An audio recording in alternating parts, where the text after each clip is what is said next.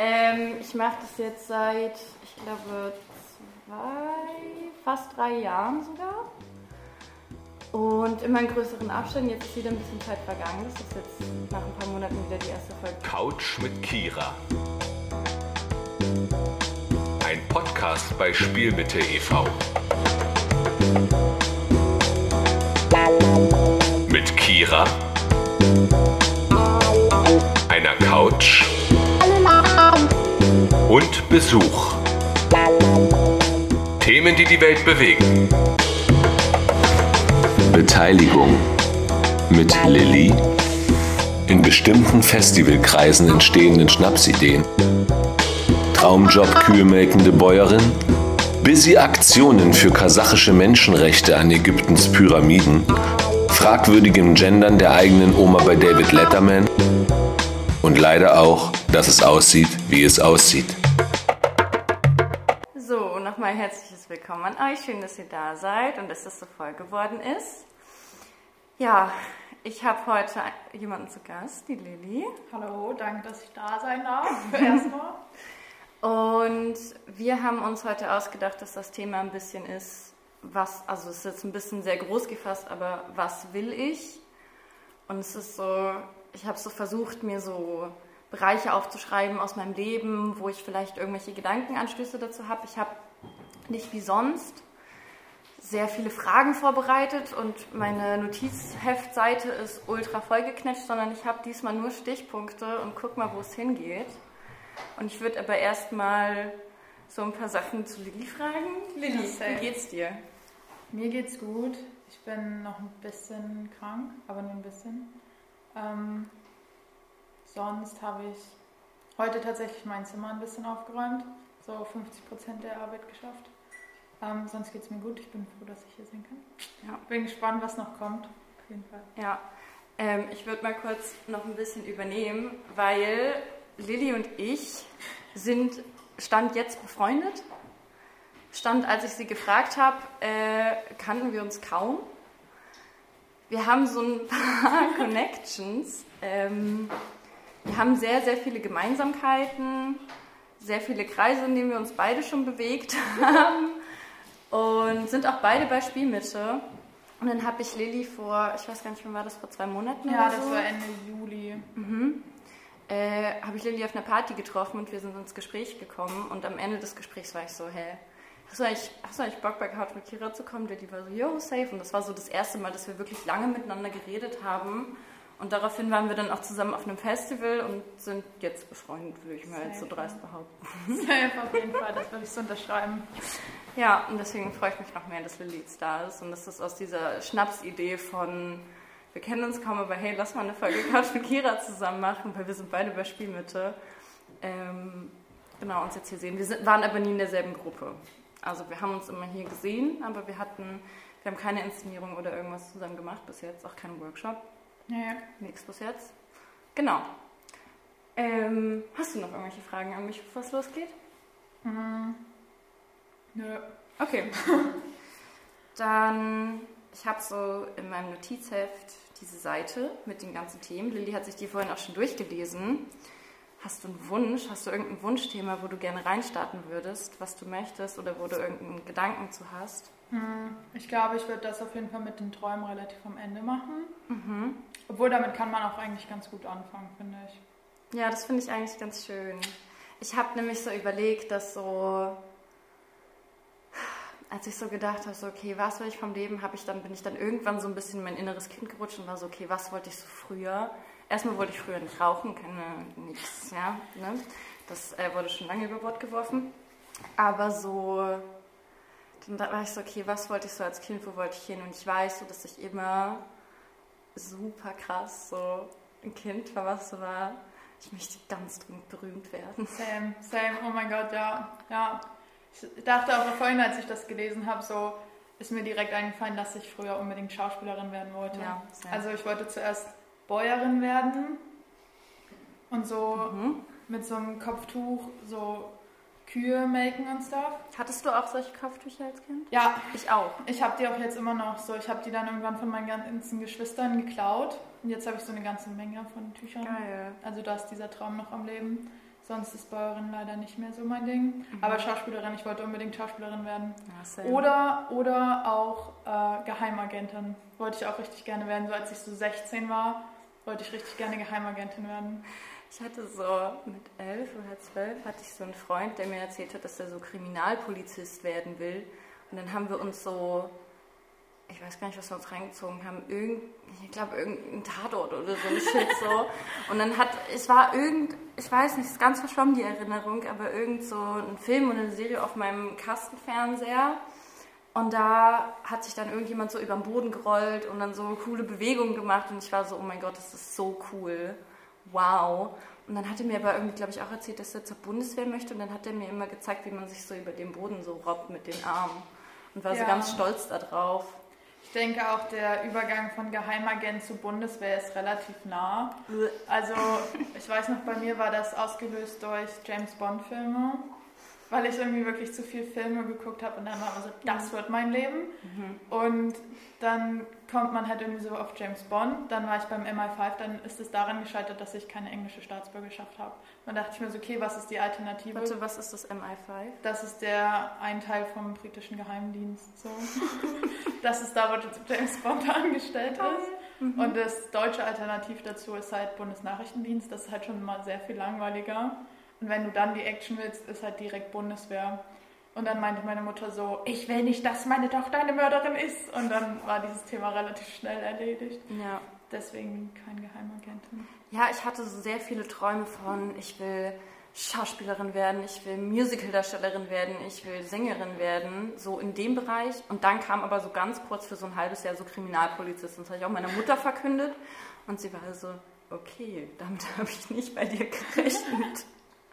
Aber okay, und dann äh, hatte ich den Freund nicht mehr und ich glaube, dann war das auch schon wieder vergessen. Dann war ich im Zirkus und dann war ich da erstmal, glaube ich, ganz gut aufgehoben. Okay. Wie lange wolltest du Schauspielerin werden? Ja, schon, also, also schon so.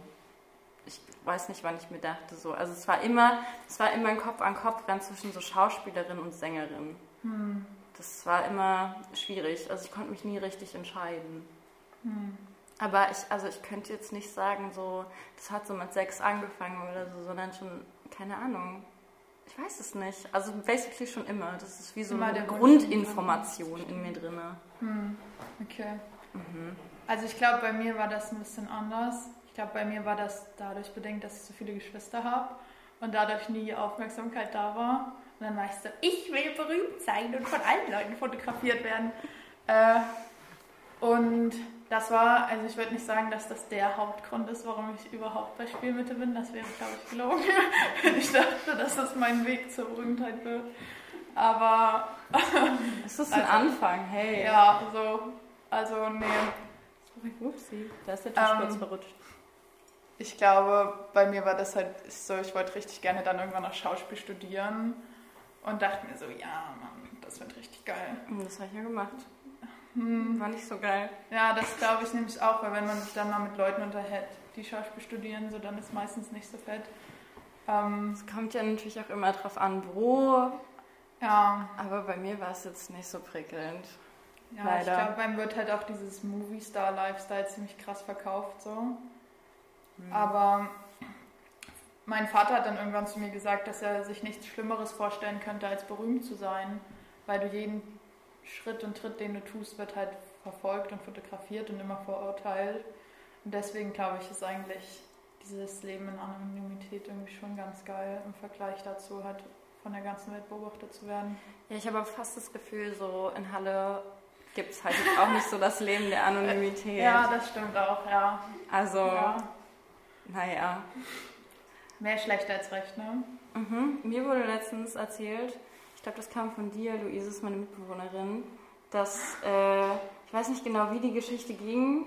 Ich weiß nur noch, dass du von der Musikvideoshow erzählt hast, das war so unsere letzte Produktion, die wir gemacht haben.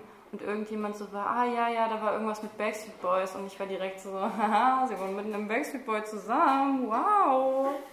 Und das fand ich, also es war so random, weil halt das, so, das, das war das, was hängen geblieben ist. Und ich war so, okay, jemand hat sich an mich erinnert auf der Bühne als Backstreet Boy. Und ich kenne die Person nicht. Und das ist schon, das habe ich schon irgendwie gefeiert, muss ich sagen.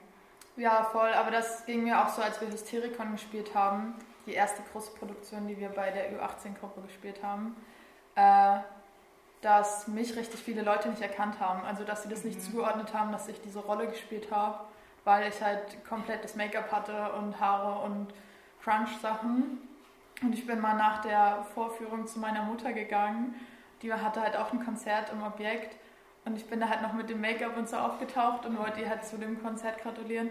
Und bin so zu ihr und ihren Freunden und tipp sie so auf die Schulter und sie guckt mich so an und war so, wer bist du? Und dann bin ich so, it's me, your daughter. Aber deswegen verstehe ich, dass das viele Leute dann nicht Mhm. so erkennen. Ja, aber ich, also ich fand einfach den Gedanken lustig, dass so jemand mich einfach von der Bühne kennt und halt aber so noch als Backstreet Boy verkleidet.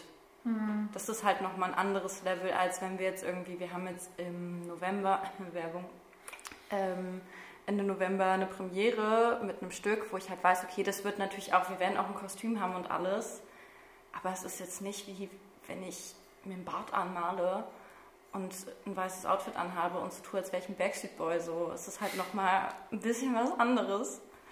Ähm, ja, aber was hatte ich noch für Kindheitsträume? Das habe ich dir auch schon vorhinein gesagt. Das war, für mich war das immer der größte Traumhund zu haben. Und das ist immer noch so. Das ist ganz schlimm. Und so alle paar Monate fange ich wieder so an, so auf meinem Handy so Seiten rauszusuchen und dann gucke ich mir mal Hunde an und dann bin ich immer so, Mann, ich schaffe das halt jetzt gar nicht. Und bin dann immer wieder traurig. Und das geht so alle paar Monate, frage ich so meine Mama so, ja, aber könntest du auf den Hund aufpassen, wenn ich mal krank bin oder wenn ich im Urlaub bin? Das verstehe ich. Das hatte ich auch. Ich hatte, wollte richtig gern früher ein Pferd haben. Und äh, also durch dieses Bauernthema war ich halt auch sehr pferdeobsessed so, Mhm. wie man das als blondes Mädchen mit zehn ist. Und Hey, hey, ich war kein Pferdemädchen. ja, ich schon. so. Und meine Mutter hat dann aber auch gesagt, dass halt schwierig wird, das Pferd dieses Treppenhaus hochzubekommen. Und daran Ja. ist dieser Traum dann gescheitert, Mhm. leider. Und seitdem habe ich auch noch kein Pferd bekommen. So. Aber warst du dann so als Kind so auf dem Reiterhof? Ja, ja, wir waren Geil. so im Reiterferien und so. Das Geil. war, aber das ist halt auch eine sehr weirde Sache, finde ich, so in den Ferien auf den Reiterhof zu fahren. Da sind auch ganz komische Strukturen an Reiterhöfen. Ich weiß nicht, ob ihr da irgendwie relaten könnt, dass Reiterhöfe richtig weirde Orte sind, wo eigenartige Menschen sich rumbewegen. Ich war auch mal in Reiterferien. So mit Ja. so zehn oder so. Aber das ist doch, aber das ist doch kein normaler Urlaub so, oder? Es ist doch schon irgendwie. Es war schon, also so den ganzen Tag. Ich, hab, ich bin auch, glaube ich, in diesem Urlaub nie geritten. Nicht? Ich kann mich nicht daran erinnern, nein. Ich kann mich nur daran erinnern, wie wir halt die ganze Zeit äh, irgendwie Scheiße weggemacht haben. So und irgendwelche Spiele gespielt haben und dann auf Heuballen geschlafen haben. Da durfte ich dann feststellen, dass ich mies allergisch bin. So und ich war da aber so zwei Wochen gefühlt. Vielleicht war ich auch nur eine Woche da, aber es war für mich sehr langer Urlaub. Also wir waren auf verschiedenen Reithöfen und ich weiß noch so mein Highlight. Ich erinnere mich einmal daran, dass mir ein Pferd auf den Fuß getreten ist. So Scheiße. vorne und ich so stolz darauf war, dass ich so schlau war, einfach meine Zehen so zusammenzuziehen, dass das Pferd nur auf dem leeren Schuh stand. Und das war für mich so voll das Erfolgserlebnis. Und auf dem anderen Reiterhof, da wurden die Pferde oft so mit so alten Brötchen von der Bäckerei gefüttert, die in so einer riesigen Tüte waren. Und diese Brötchen waren halt aber noch richtig nice und irgendwie das Essen, die Verpflegung auf diesem Reiterhof war halt nicht so geil. Und dann habe ich mit meiner Schwester immer so die Pferde mit den Brötchen gefüttert und gleichzeitig halt auch die Brötchen gesnackt. So. Hey, das ist voll nice. Das ist so, wie wenn ich meine Pflanzen, wenn ich sowas trinke und dann gieße ich das so in meine Pflanzen rein. So, die bekommen sowas ab von mir. Ja, ja doch, das macht ich auch. Das macht Richtig ich auch. geil. Dann habe ich so viel mehr so das Gefühl, das sind so meine Kinder oder so. Ja, ich habe mich auch sehr verwandt mit den Pferden gefühlt, als wir die Brötchen gegessen haben.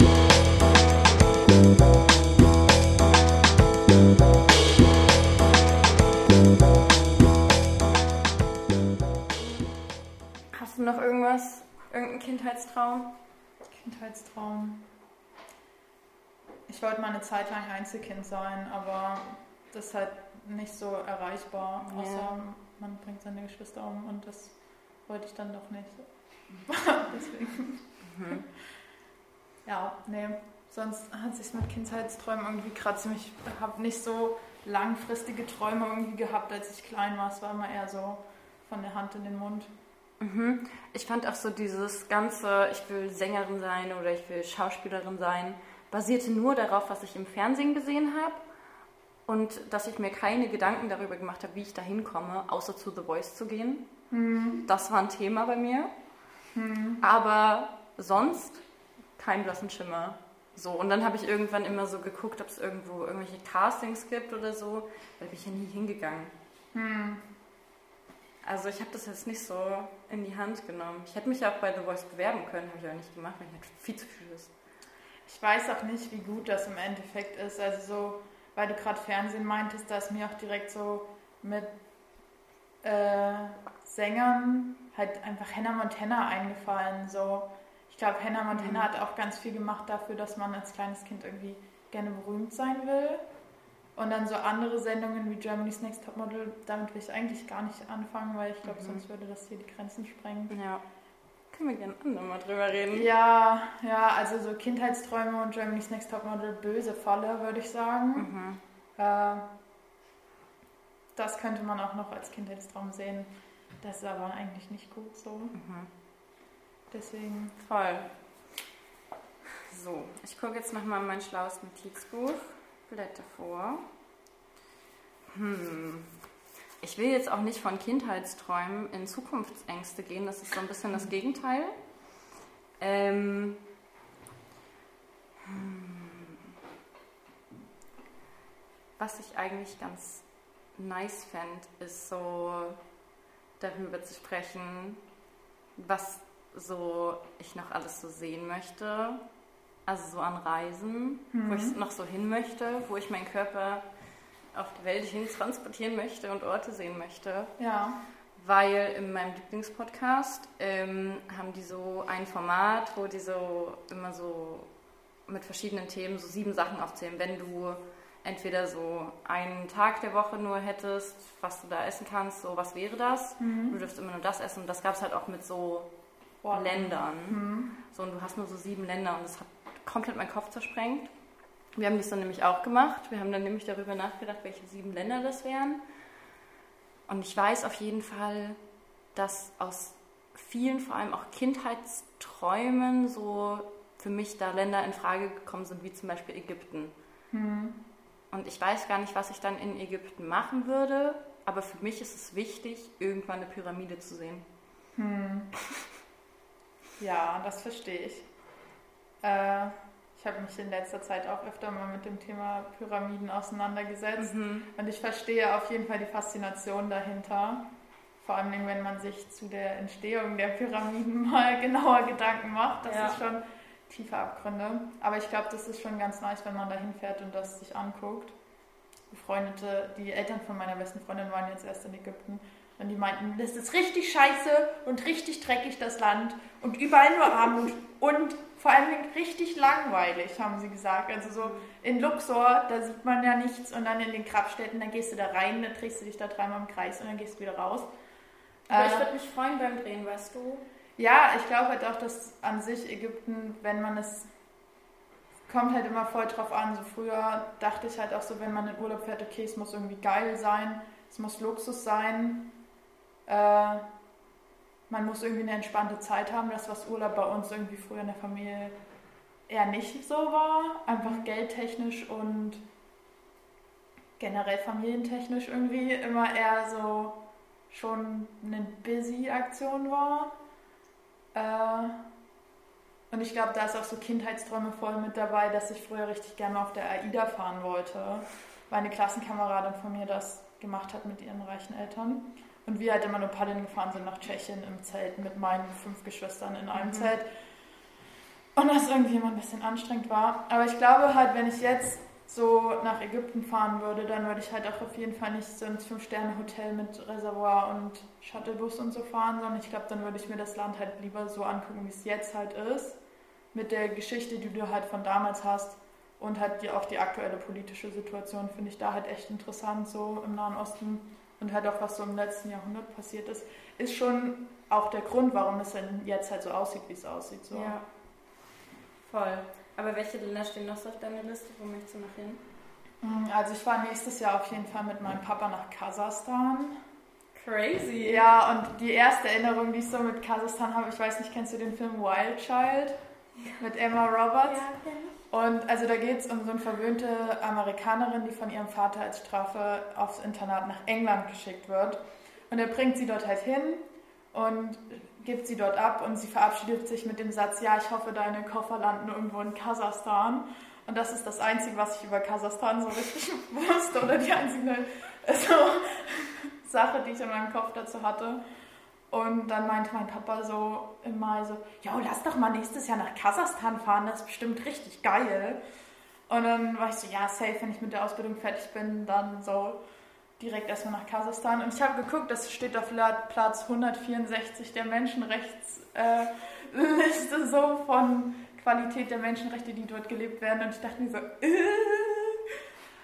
das ist schon ein bisschen creepy, aber ich glaube, es ist halt schon nochmal was anderes, wenn man halt in so ein Land fährt und sich das mal anguckt. So, und halt die Kultur und die Gesellschaft dort kennenzulernen. Ich Ja. glaube, das wäre für mich halt so zurzeit am interessantesten, auch wenn es natürlich krass ist, als privilegierte weiße Person dorthin zu kommen und so zu sagen, hi, ich bin jetzt mal zwei Wochen hier, guck mir mal an, wie ihr hier lebt. Und dann verpisse ich mich wieder nach Deutschland, wo Ja. ich meine vegane Ben Jerry's Alternative essen kann. So, das ist schon. Aber das wäre auf jeden Fall so, steht gerade mit auf meiner Liste. Mhm.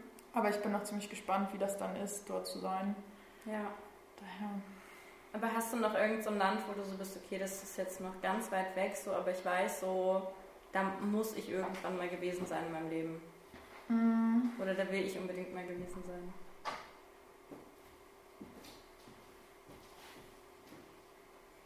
Ich weiß nicht. Also, ich hatte das früher auf jeden Fall so mit Amerika. Ich wollte, als ich, als ich äh, klein war, meine Stiefschwester, äh, Stiefmutter hat früher mal Sex in the City geguckt und dann Mhm. haben wir das auch angefangen zu gucken. Und dann war ich so, oh mein Gott, New York, ja. Und das war halt so wirklich mein richtiger Traum, so mit zwölf, ich muss nach New York fahren und das Single Life der 30er Leben, so Cocktails jeden Tag und One-Night-Stands mit irgendwelchen Bankern haben. Ähm, aber jetzt sehe ich das auf jeden Fall anders, einfach wegen der. Nee, also ich will nicht nach Amerika. Wegen verschiedenen Krass. Gründen will ich nicht nach Amerika. Ja. Ja. Nee, ich muss sagen, so seitdem ich Gossip Girl geguckt habe, ist das schon. Ich war gerade so, okay, same, nur halt mit 16 und Gossip Girl. Hm. Genau dasselbe Phänomen, aber so, ich muss nach New York, so, ist doch ganz logisch. Aber nicht, weil ich mir denke, ich bin dann da irgendwie Blair Waldorf, sondern einfach nur, weil ich so bin, ja, ich habe richtig Bock auch irgendwie die Stadt mal zu sehen. Hm. Weil es ist so, so eine Stadt, über die es so viel Infos gibt, die ich so aus so Filmserien und auch so Dokus und so mitbekommen habe. Und das, so, das geht so die ganze Zeit so rein und ich bin so, ich will das selber sehen. Ich will das selber mal erkunden. Fürs Ja. Gefühl. Ich weiß nicht, irgendwie, ja, ich verstehe das voll, weil ich glaube, New York ist ja mit so eine der faszinierendsten Städte auf der Welt. Und gleichzeitig denke ich mir halt auch so, habe ich nicht vielleicht schon genug gesehen, um mir darüber meine eigene Meinung zu bilden? Fraglich. Ähm, aber ich glaube, es gibt halt irgendwie auch Städte, die weniger anstrengend sind als New York, weil ich habe für mich gemerkt, so große Städte ist eigentlich echt gar nicht meins. Äh, und ich fahre halt, wenn dann auch lieber in ländliche Regionen so als in Mhm. Städte, habe ich in letzter Zeit auf jeden Fall gemerkt. Deswegen wäre, glaube ich, New York nicht so richtig meins. Ja. Auf meiner Liste steht auch noch, das ist auch sehr mit meiner Kindheit wieder verknüpft, äh, Japan. Hm. Das ist ein Ding. Weil meine beste Freundin damals in der Grundschule hat mir so, die hat mir so alles gezeigt, so also jegliche Zeichentrickfilme, vor allem so Ghibli, die Mhm. ganzen Ghibli-Filme und halt auch, sie hat mir auch so Mangas und alles gezeigt und dann war ich halt so richtig obsessed. Krass. Und dann waren wir irgendwann nicht mehr befreundet, dann hat sich das so ein bisschen so ausgefadet. Aber ich bin trotzdem so, ich habe halt richtig Bock, da mal irgendwie hinzudüsen. Ja, das dachte ich mir auch. Also ich glaube, Japan wäre auch mit so am ehesten noch auf meiner Liste. Mhm. Oder die Mongolei. Oder was ich tatsächlich, was mir gerade eingefallen ist, was ich schon auch super interessant wäre, wäre Russland. Aber in der aktuellen Situation kann man halt nicht nach Russland fahren und will ich halt. Und das ist halt irgendwie auch so, wie bei Amerika, das sind halt irgendwie so Länder, die halt kulturell und geografisch so landschaftlich mega geil sind, aber politisch halt richtig abgefuckt. So. Mhm. Und was will man dann in so einem Land? Also da bin ich dann schon so. Und nee. Ja. Ähm, Teil meiner Familie kommt ja aus Belarus. Mhm. Und das ist halt auch so, okay, ich könnte halt, ich hätte halt voll das schlechte Gewissen zu sagen, so, yo, das steht nicht mit auf meiner Liste, weil das so irgendwie habe ich so in mir drin so eine Verantwortung von, okay, ich muss da irgendwann noch mal hin, so. Hm. Und weil da halt einfach meine Oma aufgewachsen, also die ist, also die hat da gewohnt, bis sie, glaube ich, so um die 30 war. Hm. So, also irgendwas zwischen 30 und 40 auf jeden Fall so. Und meine Mama ist da halt noch als Kind aufgewachsen und ist dann halt hergekommen mit meiner Oma so. Und ich war da halt auch schon mal und es ist jetzt auch nicht so das Touriland hm. oder du siehst jetzt irgendwas Crazyes, was dich begeistert oder so, sondern es ist so sehr viel, ah, okay, hier sind überall Blöcke, zwischendrin ist ein Stück Kiefernwald und daneben ist eine riesige Kirche. Ja. Und das ist halt, du siehst halt einfach, wie der Staat in dieses Land investiert, auf welche Art und Weise. Und das ist halt schon crazy. Und ich bin aber trotzdem so, okay, dieses Land hat ja irgendwo auch noch was mit mir zu tun und mit meiner Familie und deswegen mhm. könnte ich nicht so richtig Nein dazu sagen. Ja, ich verstehe das. Ich finde, das ist halt auch so die Frage, wenn man irgendwie so denkt, okay, wo ist jetzt das Nummer 1 Reiseziel, wo ich auf jeden Fall noch hin will. So, ich finde, das sieht man auch ganz viel auf Instagram, so Maui und Bali und mhm. diese ganzen mega geilen touristischen Orte, aber so richtig kulturell interessant sind ja auch die Länder, die halt nicht für Touristen schön sind. Ja. So. Und wo halt normale Menschen ihr Leben einfach leben. Aber halt auf eine ganz, ganz andere Art und Weise, als wir halt hier im Westen machen. So. Und ich glaube, dass wir, und das sagt ja jetzt auch niemand, also wir haben jetzt beide nicht gesagt, so, yo, ich würde gerne mal nach Senegal fahren. Das ja. ist so mein Platz 1. Aber es ist halt auch einfach nicht so in den Medien so repräsentiert wie andere Länder. Ja. Und deswegen sind wir halt mit ganz anderen Informationen über andere Länder halt aufgewachsen so, ja. und wissen halt viel mehr darüber. Und deswegen ist es viel näher an dem Gedanken dran, da halt hinfahren zu können. Ja, voll. Ich glaube, es, ist, es liegt halt auch daran, dass es halt einfach nicht so attraktiv gemacht wird. Ja.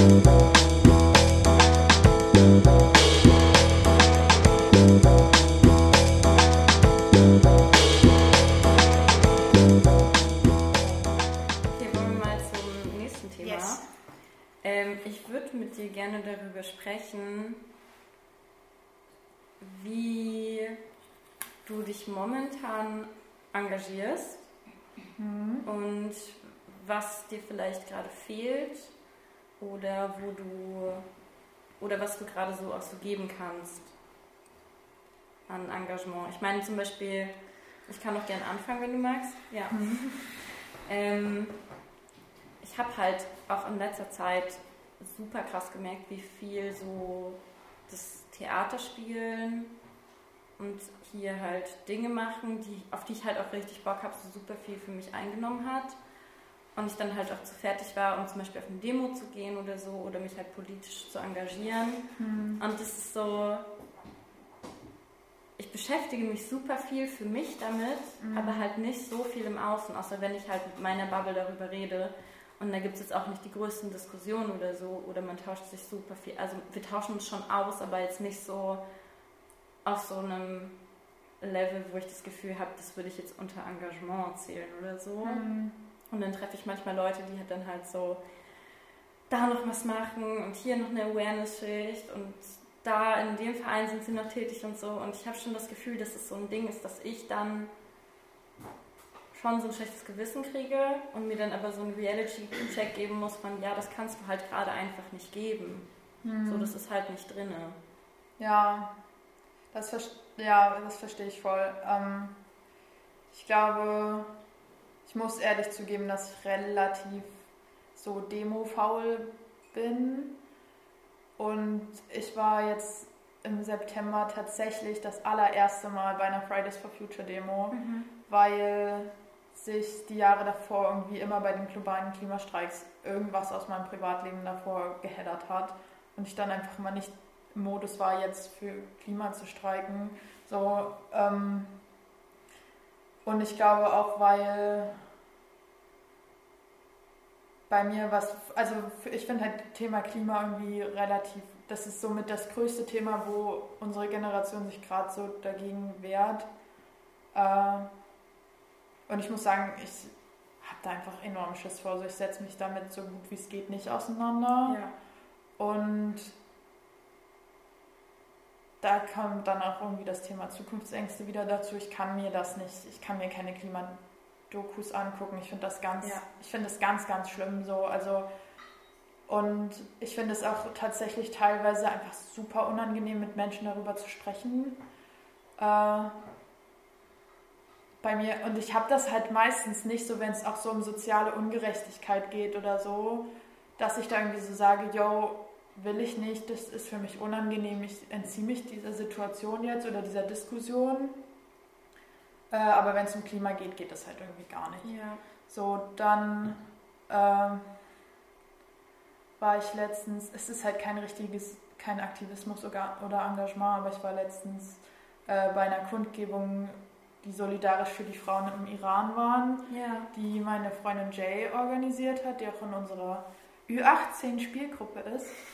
Äh, das, war, das war ziemlich krass, weil ich mir so dachte, Jay ist halt ungefähr so alt wie ich und setzt sich halt einfach extrem aktiv dafür ein so und benutzt halt ihre Stimme, um da Aufmerksamkeit für zu erhaschen oder zu suchen, keine Ahnung. Und das fand ich irgendwie super beeindruckend, weil ich mir dann so dachte, okay, krass, so das geht halt. Und es ist halt irgendwie leicht na, nicht leicht, aber man kann sich auf jeden Fall irgendwo hinstellen und halt sagen, ja, das finde ich nicht in Ordnung, anstatt halt nur auf Instagram die Bilder zu liken und auf seiner Story zu reposten. Voll, aber es ist ja immer in einem Rahmen von, okay, was kann ich gerade leisten? So. Ja. Und wenn halt eine Person sagt, so, yo, ich kann das leisten und ich kann, also ich habe dafür die Kapazität, so mich damit auseinanderzusetzen, ja. Texte zu schreiben und halt meine Zeit herzugeben und vor reellen Menschen auch zu sprechen, so, dann finde ich das auch super beeindruckend und bin so richtig cool, weil wir brauchen das halt ja. insgesamt so, auch als Gesellschaft. Und es ist aber so, okay, ich kann halt das gerade nicht von meinen Kapazitäten her so. Ich kann halt zum Beispiel an dem einen Tag dann irgendwie nur was reposten oder so. Hm. Und das ist dann so alles, was geht. Und ich finde, das ist halt voll wichtig, dann nicht die ganze Zeit sich selber so einen Stress zu machen, irgendwie da komplett engagiert zu sein, so. Weil klar, ich habe auch zu vielen, vielen Themen auch eine Meinung und bin da auch, wenn ich mit Menschen drüber rede, engagiert und stehe da auch voll hinter so und rede auch gerne drüber. Aber ich hätte jetzt nicht die Kapazität dazu, irgendwie einen Redebeitrag zu formulieren oder ähnliches, weißt du? Ja, ja, aber ich finde, da fängt es halt ja auch schon an. Also so, ich merke, wenn du jetzt Kapazität sagst, so, mhm. dass ähm, was mir da irgendwie gleich einfällt, ist einerseits irgendwie sexistische Kommentare in meiner Familie so, wo mir dann meine Schwester und meine Cousine erzählen, was für Sprüche die im Urlaub zu hören bekommen haben von meiner Familie, wo ich mir halt, wo es halt auch immer wieder so ist, so was ich schon für Diskussionen über rassistische Slurs oder sexistische Beleidigungen mit meiner Familie hatte, so da hört es dann halt irgendwann auch auf und nach Jahren denke ich mir dann halt so, warum muss ich euch das erklären, so ihr seid alt genug?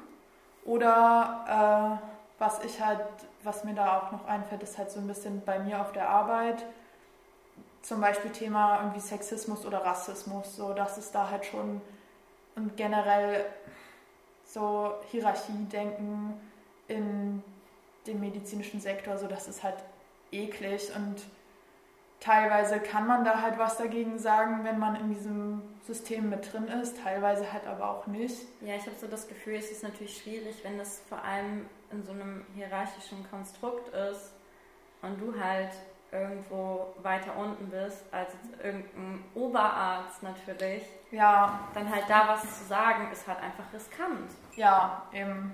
So, und ich finde, da ist halt, das hat halt nicht richtig für mich was mit Aktivismus oder Engagement zu tun, sondern es ist irgendwo auch so ein bisschen Zivilcourage, mhm. die da mit dazu gehört. Und ich finde es halt irgendwie schade, dass ich in meiner Klasse so von jetzt 18 Leuten als die Person bekannt ist, die halt irgendwie immer sich aufregt, wenn es halt um rassistische Probleme geht. So.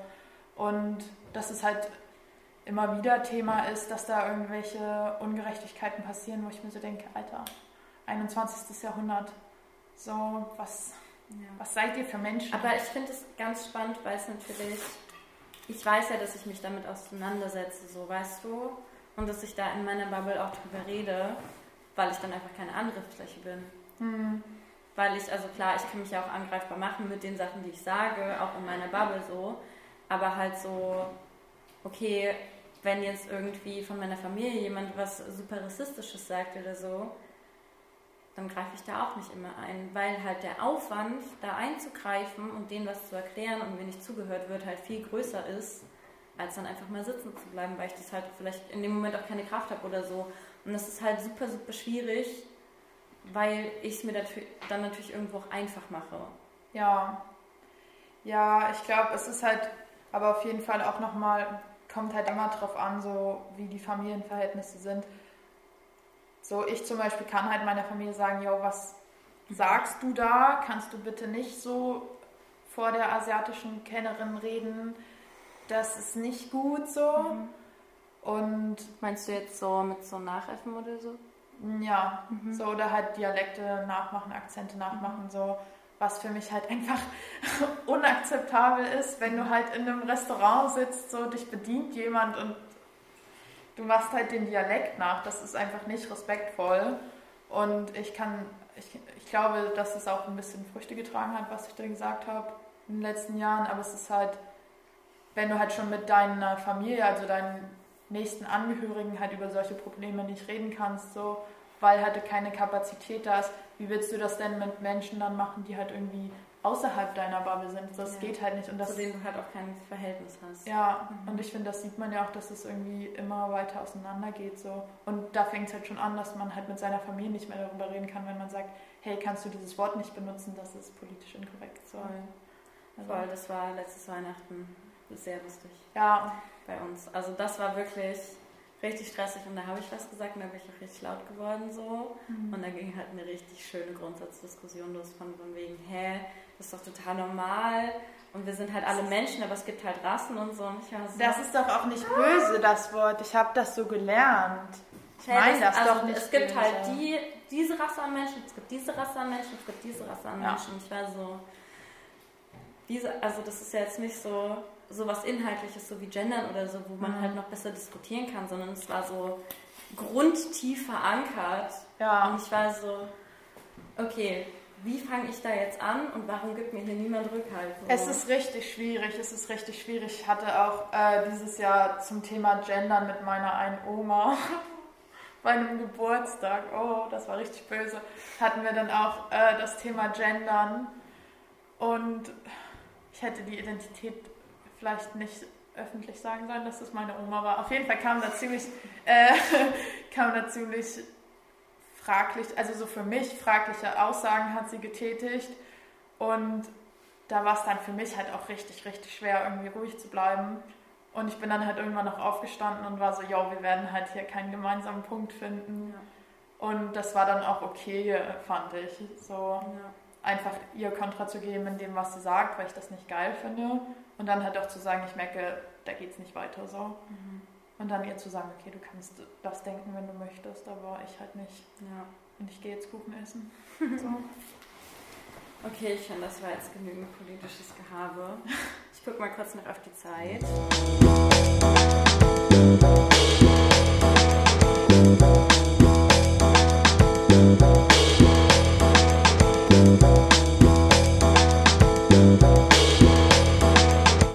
Ob ich mich gerade sehr gewählt ausdrücke. Ich Ja, habe ich wirklich so ein bisschen das Gefühl, dass ich bei David Letterman bin und ich bin so, okay. Okay, ich versuche mich Ganz, ganz, ganz professionell. Ja, entspann dich mal. Ich merke das auch die ganze Zeit schon so an deiner, an deiner Körperhaltung, dass du so, so sehr verschlossen bist. Ja, ich bin nur froh, dass ich keine, dass ich nicht irgendwie komischen Tick habe. So bei meiner Jugendweihe, da hatte ich das erste Mal so Absatzschuhe in der Öffentlichkeit an und ich hatte ein richtig nices Kleid, was meine Mama mir aus Amerika bestellt hat. Und äh, wir standen dann so vorne, das war im Lux-Kino auf der Bühne und mir wurde danach von so allen Müttern von meinen Freunden gesagt so, oh, du siehst so hübsch aus, aber du hast die ganze Zeit mit deinen Füßen gewackelt. Und ich stand die ganze Zeit so da und habe halt immer so gemacht. Also Lilly macht gerade äh, ihre Füße so von außen nach innen und wieder zurück und so hoch und runter. Ja, deswegen, und da war ich auch sehr aufgeregt. Ja. Ruhige. Brauchst du einen Schluck Tee von mir? Ja. Wir müssen auch nicht, ja, hier, Mach's. Wir müssen auch nicht mehr lange machen. Nein, alles Hältst du noch durch? Ja, selbst. Halt noch durch. Okay, wir, also wir haben jetzt schon, glaube ich, Fall 30, 40 Minuten gefüllt. Ähm, und können jetzt, wir können vielleicht noch ein Thema anreißen. Willst du nochmal auf die Liste gucken? Ja, dann kannst klar. du dir einfach was aussuchen. Ich glaube, ich habe so 20 Sachen oder so aufgeschrieben und wir haben jetzt nur drei geschafft und ich war so ganz optimistisch und war so, hey, das fällt mir auch noch ein, das auch noch. Deswegen ähm, ist es kürzer geworden als gedacht. Ich würde gerne deine Meinung zum Thema heiraten wissen. Also ich habe das ja aufgeschrieben mit dem Gedanken, was will ich vom Leben? Und ich war so, das möchte ich eigentlich nicht. Und ich wollte es aber trotzdem aufschreiben, weil ich, ähm, ich habe letztens ein Buch gelesen. Das haben wir auch zusammen gelesen auf dem Festival. Oh ja. Das wollte ich auch noch ausleihen. Ich glaube, was hat gerade irgendjemand das ausgeliehen? mal mit. Äh, das heißt Frauen schulden dir gar nichts. Und äh, ich kann es nur weiterempfehlen, es ist ein geiles Buch. Und da ging es auch in einer der letzten Kapitel ums Thema Heiraten. Hm. Und dieses Kapitel war für mich reine Bestätigung. Es war einfach nur das, was ich mir schon sehr lange gedacht habe, einfach nur nochmal niedergeschrieben. Das war wie, da gibt es auch ein Kapitel, ich weiß nicht, wer die letzte Folge gehört hat von Couch mit Kira, da habe ich mit Emma darüber gesprochen, dass ich das Gefühl habe, dass erste Dates ein bisschen wie so ein, wie so ein Arbeitsinterview sind, wie so ein Vorstellungsgespräch. Und dieses Kapitel ging los und sie hat genau dasselbe verglichen und ich war so, danke, danke, den Gedanken hatte ich auch schon. Und dann ähm, ging es so, also ich glaube, das Kapitel heißt so, du musst nicht heiraten. Nein, wirklich nicht. Und so, dass ich dieses Konstrukt vom Heiraten unfassbar beklemmend finde. Hm. Nicht, also nicht nur, weil ich Bindungsängste habe, sondern vielmehr, weil ich gar keinen Bock habe, dass mir ein Staat sagt, yo, also ihr könnt euch jetzt trennen, aber das kostet dann 2000 Euro, okay? ich war so, hä? Also das, Okay. das, ist doch, das ist doch bescheuert. Und dann verhandelst du mit anderen Leuten darüber, die neutrale Personen sind, die du bezahlst für sehr viel Geld, verhandelst du darüber, was du aus dieser Ehe dann zum Beispiel, ich bin jetzt gar nicht mehr beim Heiraten, ne, ich bin schon bei der Scheidung, ähm, was du dann besitzen darfst. Also ich weiß noch, als mein Vater sich hat scheiden lassen, hat seine Ex-Frau halt dann äh, ihm das Auto abgeknüpft. Okay. Und dann war er so, danke, dass ich meinen Roller behalten darf. so, du hast Ja. jetzt das Auto, ich muss mich jetzt um ein neues Auto kümmern. Und da war ich schon so, das ist so merkwürdig. Meine Mutter ist auch geschieden, Grüße Mama. Ähm, Und da ging es dann irgendwie auch darum, weil der halt auch sehr viel Grundstück hat, so was er Hm. besitzt und auch viele Autos und so. Und ich glaube, da hat meine Mama fast gar nichts mitgenommen. Ich weiß gar nicht, ob sie dann noch irgendwas ausgezahlt hat. Ehevertrag. Ja. Bestimmt. Bestimmt, ja. ja. Und das ist halt. Das ist schon sehr strange, dass du dich rechtlich an einen Menschen bindest. Und wenn du nicht mehr an diesen Menschen gebunden sein möchtest, rechtlich, Mhm. dann bezahlst du mies viel Geld. Okay. Das ist doch nicht okay. Das ist jetzt mein Gedankengang dazu. Okay. Ich habe auch gar nicht über das Heiraten an sich gesprochen. Ich habe jetzt eigentlich nur über Scheidung gesprochen. Ja. Aber das ist das, was mich viel mehr beschäftigt. Weshalb quasi Heiraten für mich so ein Ding ist von, ich habe Bock auf das Kleid, ich habe. Bock auf, die, auf eine geile Location, auf Party, auf alle meine Friends und Family und dann hört es halt auf. Hm. Auf so die langfristige Verbindung mit einem anderen Menschen. So emotional Naja, so- in dem naja, Sinne doch, jetzt doch, nicht. das schon.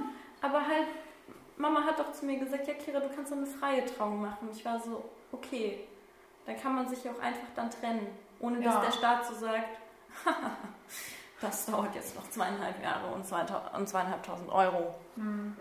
Waren deine Eltern verheiratet? Nein, Okay. ich weiß auch gar nicht, wie lange die zusammen waren. Ich glaube so drei, vier Jahre. Ich habe nie was davon mitbekommen. Ich Ja. war halt anderthalb, als sie sich getrennt haben. Ja, Sam. Mm, Ja, doch, das klingt auf jeden Fall schon ziemlich unsexy. Ich weiß auch, dass die Scheidungen von meinem Vater auch immer relativ ungeil waren. So. Mhm. Äh, und dass es da auch immer ziemlich viel Drama ging, äh, gab. Und meine Eltern waren halt zum Beispiel auch nicht verheiratet so. Und meine Mama wollte halt auch nie heiraten. Und ich fand das immer so weird, weil meine Mutter ist halt im Gegensatz zu mir so mit zwei Eltern aufgewachsen, die nicht verheiratet waren. Und war halt so, nee, das brauche ich nicht. Ich bin eine unabhängige Frau. Und ich war ganz lange so, aber heiraten ist doch geil.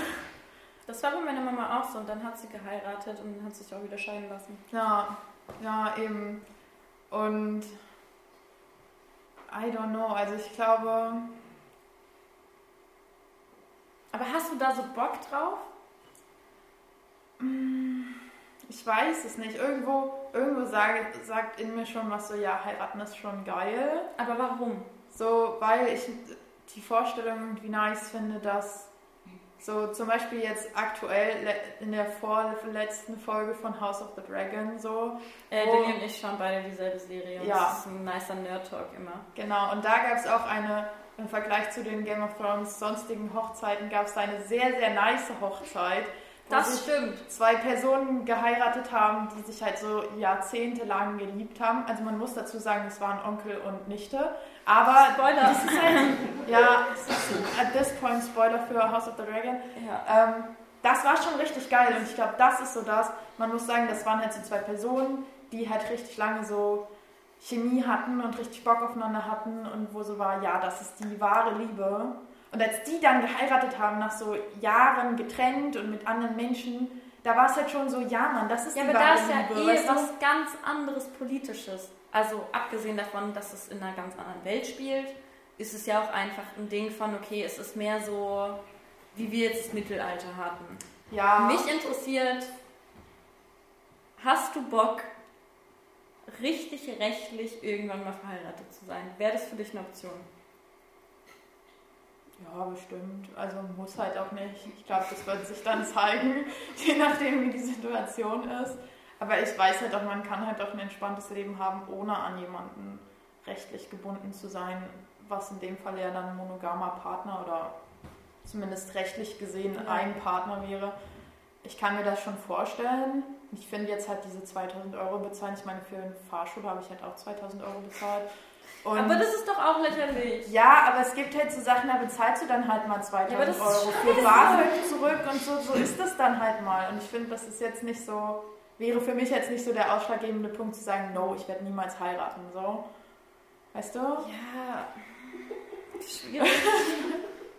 Also ich finde Fahrschule schon schwierig. So 2000 Euro finde ich schon eher schwierig. Ich sehe das ist halt auch ein Problem von mir. So, weißt du, ich würde es machen, wenn es 50 Euro kosten würde, safe so. Aber dann ist es halt auch nichts Besonderes mehr. Du musst dir ja wirklich überlegt haben, ob Aber ich muss doch trotzdem bestehen. willst. Ich muss doch trotzdem bestehen, auch wenn Fahrschule wäre. Ich könnte genauso verkacken. Nein, ich meine jetzt bei der Scheidung, weißt du so. Ach so. Deswegen, und das kostet halt keine 50 Euro, weil es halt, du sollst dir auch wirklich sicher sein, ob du diese Ehe jetzt Ja, beenden aber warum möchtest. muss ich denn dein Geld zahlen? Das macht alles keinen Sinn. Damit du nochmal richtig ordentlich drüber nachdenkst, ob du nicht jetzt doch nach 10 Jahren Ehe mit dieser Person zusammenbleiben willst, mit der du seit Aber zwei Jahren nicht warum- mehr geschlafen Warum hast. sollte Geld da ein Aspekt sein? Das ist scheiße. Monogamie, Kira, wird propagandiert vom Patriarchat. Deswegen, deswegen musst du 2000 Euro Scheidungsgebühr bezahlen. Ich will aber nicht, deswegen mache ich das nicht. Ja, Du kannst gerne 2000 Euro Scheidungsgebühr zahlen. Ich überleg's mir, sagen wir es Okay. so, ob ich das irgendwann mal möchte. Und für, wer weiß, es gibt halt immer noch Menschen, die halt heiraten und sich nicht scheiden lassen. So, was soll's noch Ja. geben, weißt du? Ich gratuliere an dieser Stelle. Grüße gehen raus an meine Großeltern. Ja, safe. So. Okay, Lilly. Hast du noch irgendwelche abschließenden Worte? Irgendwas, was du noch sagen möchtest? Hm. Denkt nach, wohin ihr in Urlaub fahrt. Vielleicht fahrt ihr doch mal nach Senegal. Ja. Ähm, ja, Ich sage, go Senegal. äh, es ist nicht zu spät, bei The Voice mitzumachen, Leute. Ja, Gönnt euch bitte. auf jeden Fall. Aber macht nicht bei Germany's Next Topmodel mit, das ist nicht gut. Das zerstört eure Kindheitsträume. Hast du nicht Bock auf so ein Umstyling Nee, von Heidi? nee, ich habe mich selber umgestylt in den letzten fünf Jahren. Ja, okay, gut. Da habe ich nicht Heidi Klum für gebraucht. Willst du mich mal umstylen? Willst du Heidi spielen? Nee, ich möchte mich nicht diesen toxischen Verhaltensweisen Aber wenn ich, dir, wenn ich dir Konsens gebe, dass du mit meinen Haaren machen kannst, was du willst. Ja, na dann, auf jeden Fall. Top Tabi lacht mich Frisur. aus. Tabi so, ja, ja, auf jeden Fall. Ich habe das auch schon mal zu meiner kleinen Schwester, die ist fünf, gesagt, dass ich so, sie so gefragt habe, welche Farbe meine Haare haben sollen. Und das war eher so ein Joke und das hat sie halt nicht verstanden. Und dann kam ich das nächste Mal an und sie war so, Kira, warum sind deine Haare nicht blau? Und ich war so, ähm, naja, und sie war so, ich habe dir das gesagt, dass du das machen sollst. Und ich war so, ja, Entschuldigung. Ja. Und manchmal, also das ist jetzt schon so anderthalb Jahre her, manchmal fragt sie mich noch so, äh, Kira, warum sind deine Haare nicht gefärbt? Hm. Naja, jetzt sind sie ein bisschen gefärbt, für alle, die mich nicht sehen können und mich nur hören.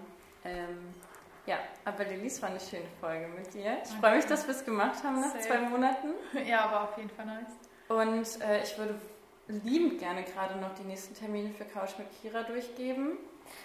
Äh, da gehe ich ganz kurz an mein Handy. Und ich werde, also ich mache jetzt noch mal ein bisschen Werbung, weil ihr seid jetzt eh alle leise und hört mir zu und das kann ich gerade ganz gut ausnutzen. So, die, ne- also erstmal haben wir am 19. und 20.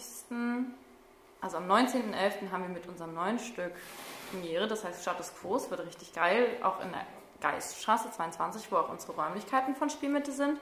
Wir spielen am 19., am 20., 24. und 25. November.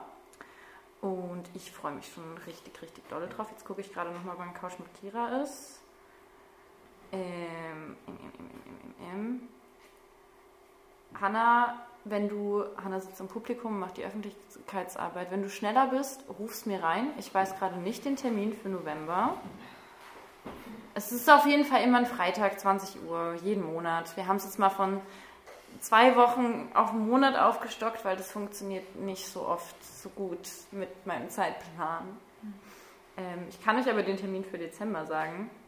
Das ist nämlich der 16. Der 16. Dezember. Das ist auf jeden Fall Couch mit Kira. Und ihr könnt dann auch gerne nochmal auf spielmitte.jimdo. 11.11. 11.11. Geil. Und Okay. am 8. Dezember spielen wir Bezahlt wird nicht von da. 9. Dezember. 9. Dezember, sorry. Ja, da spielen wir Bezahlt wird nicht. Das ist das neue Theaterstück von äh, Zu alt für den Scheiß, die U18-Gruppe.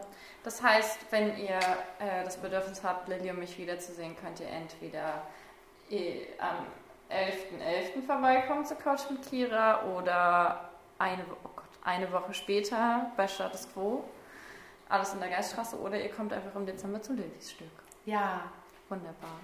Dann danke, dass ihr da wart und zugehört habt. Das freut mich sehr dolle. Und bis zum nächsten Mal. Tschüss.